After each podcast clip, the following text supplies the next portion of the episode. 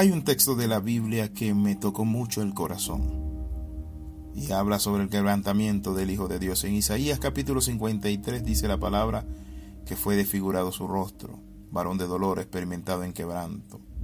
Fue menospreciado y no le estimamos. Mas el herido fue por nuestras rebeliones, morido por nuestros pecados. El castigo de nuestra paz fue sobre él y por sus llagas fuimos nosotros curados.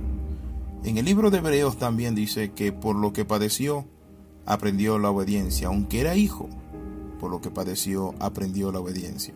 Mi amigo, le damos la cordial bienvenida al devocional titulado El quebrantamiento y su función. Cuando hablamos del quebrantamiento y su función, tenemos que hablar que muchas veces nosotros no entendemos que aún en el dolor Dios reina, en nuestras aparentes pérdidas, ahí está presente Dios, en la espalda que nos dio ese amigo, mi amigo, que nos abandonó, aquella decepción, aquel negocio, aquella empresa que se quebró, aquel carro que perdimos, esa deuda que vino. En todo asunto, dice la palabra del Señor, que Dios se mueve. Dios puede sacar mi amigo del desierto. ¿Saben qué? Árboles y un bosque. Y lo va a hacer a través de tu vida y por medio de su palabra y de su Santo Espíritu. Porque Dios es santo, Dios es sublime y Dios es bueno. La Biblia nos habla a nosotros que aunque era hijo, por lo que padeció aprendió la obediencia. El mismo Hijo de Dios pasó por el sufrimiento. Cuando llega el sufrimiento a nuestra vida a veces no lo entendemos, las luchas, las pruebas. Muchas veces nos sentimos anodados, confundidos y nos preguntamos por qué yo, qué está pasando. Si estoy tratando de hacer las cosas bien, estoy caminando con Dios, estoy ofrendando, estoy yendo a la iglesia. O saben que ya no soy el mismo de siempre, he parado esto, he hecho lo otro y nos olvidamos lo que el Señor nos enseñó. ¿Y saben qué nos enseñó el Señor? En el mundo tendréis aflicción, pero confiad. Hoy quiero hablarle acerca del quebrantamiento, porque la palabra del Señor nos muestra a nosotros que Jesús aprendió la obediencia por medio de lo que padeció. Asimismo, la palabra del Señor dice que nosotros somos quebrantados. Y saben, el quebrantamiento viene para ser exaltado. Siempre que Dios va a promover a una persona, la quebranta porque dice la palabra que después del quebrantamiento viene la exaltación. Pero siempre que una persona se exalta, viene la humillación. Dice la palabra que Él levanta al pobre del muladar. Es decir, una persona pobre está quebrantada, pero nuestro Padre Celestial la levanta. ¿Qué situación está viviendo usted? Yo no la sé. Pero algo que le puedo decir es lo siguiente. Usted está escuchando esta palabra. Y quiero decirte, viene un tiempo de levantamiento. Es decir, quizás estás pasando los momentos más difíciles de tu vida con un hijo, con tu esposo, con tu casa, quizás con migración, con una orden de deportación que te vino. Pero siempre es importante saber que nuestro Padre Celestial no nos deja. Ahora, veamos las razones por las que muchas personas, mi amigo, crecen y se desarrollan. Una de las razones es, ¿saben qué es? Que pasan la etapa del quebrantamiento de una forma sabia, ¿Y cómo se pasa la etapa de quebrantamiento? Se pasa adorando a Dios, glorificando a nuestro Padre Celestial, encomendando nuestra alma al fiel Creador y siguiendo haciendo el bien. No deje de hacer el bien, dice la palabra, que no nos cansemos de hacer el bien, pues a su tiempo segaremos y no desmayamos. Entonces, cuando nosotros tenemos que rogar al Señor, Señor, ayúdame, por favor, Padre, no tengo fuerza alguna, Padre, ya no me queda nada, ¿saben? Ahí viene Dios porque siempre que el hombre tenga fuerza, suficiencia, recursos, salud, una serie de cosas, mi amigo se hace soberbio.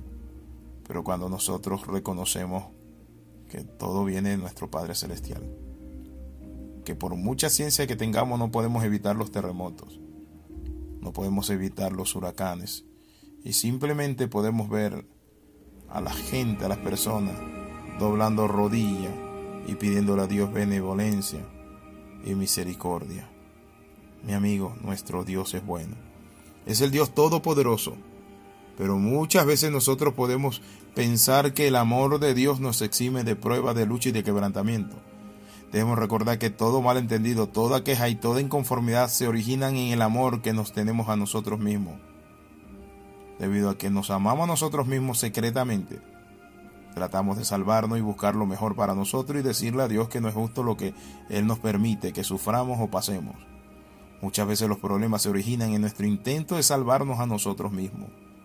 Aquellos que conocen al Señor saben qué hacen. Van a la cruz sin tomar el vinagre mezclado con hiel. ¿Saben qué significa el vinagre mezclado con hiel? Era lo que le querían dar a nuestro Señor Jesucristo y por cierto, quiero decirte esto, era un anestésico de su época. Muchos van a la cruz de mala gana y toman el vinagre con hiel tratando de atenuar sus sufrimientos. Aquellos que dicen la copa que el Padre me dio, ¿saben qué? No la voy a beber. No tomarán la copa de vinagre con hiel, solo tomarán una de las copas, no ambas. Estos no se aman a sí mismos. El amor propio es la raíz de nuestro problema, pero cuando hay un hombre de Dios que sabe que en su quebrantamiento va a ser exaltado y Dios es glorificado, y que su actitud vale más que mil canciones y mil poemas compuestos por el mejor de los poetas. Por causa de ese amor propio, muchas personas hacen lo posible por salvarse a sí mismos y desperdician, mi amigo, mucho de su tiempo sintiéndose víctima. Quiero invitarle para que usted renuncie al espíritu de víctima. Le ha pasado cosas difíciles en su vida. Dele gracias a Dios. Ha perdido, levántese en el nombre de Jesús. Le dieron la espalda, no la de usted a otros. Sea sincero, franco y buen amigo. Pero ¿saben qué? El quebrantamiento nos enseña que viene un tiempo de Dios de exaltación. Nos enseña que nadie es tan atrayente como aquel que ha pasado por el proceso de quebrantamiento. Una persona obstinada y egocéntrica solo puede atraer a los demás. Mi amigo, ¿saben cuándo? Cuando es quebrantado y vuelve a la humildad. Por eso la palabra dice que Dios habita con los humildes de corazón. Veamos el caso de Jacob en el Antiguo Testamento. Él luchó con su hermano desde que estaban en el vientre. Él era astuto, problemático, artificioso, transador. Aunque pasó por mucho sufrimiento durante su vida, cuando era joven huyó de su casa, fue estafado por Labán durante 20 años. Su amada esposa Raquel no hizo a nosotros. Le costó trabajar mucho, pero también su esposa murió cuando iban de regreso a casa. Y José, el hijo que más quería, fue vendido. Muchos años después su hijo Benjamín fue retenido en Egipto.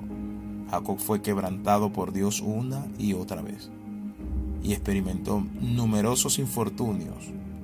Fue golpeado por Dios en repetidas ocasiones. La historia de Jacob es una historia de azotes de parte de Dios. Después de todos estos golpes, cambió.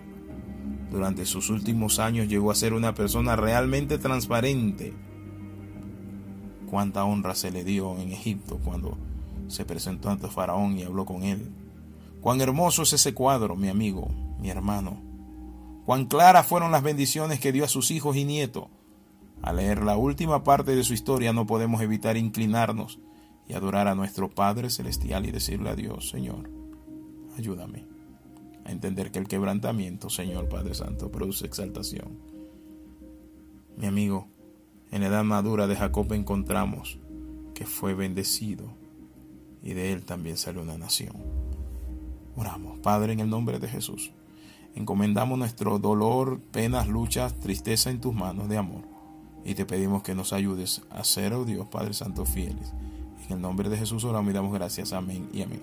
Escriba palabra de transformación arroba gmail.com. Bendiciones de lo alto.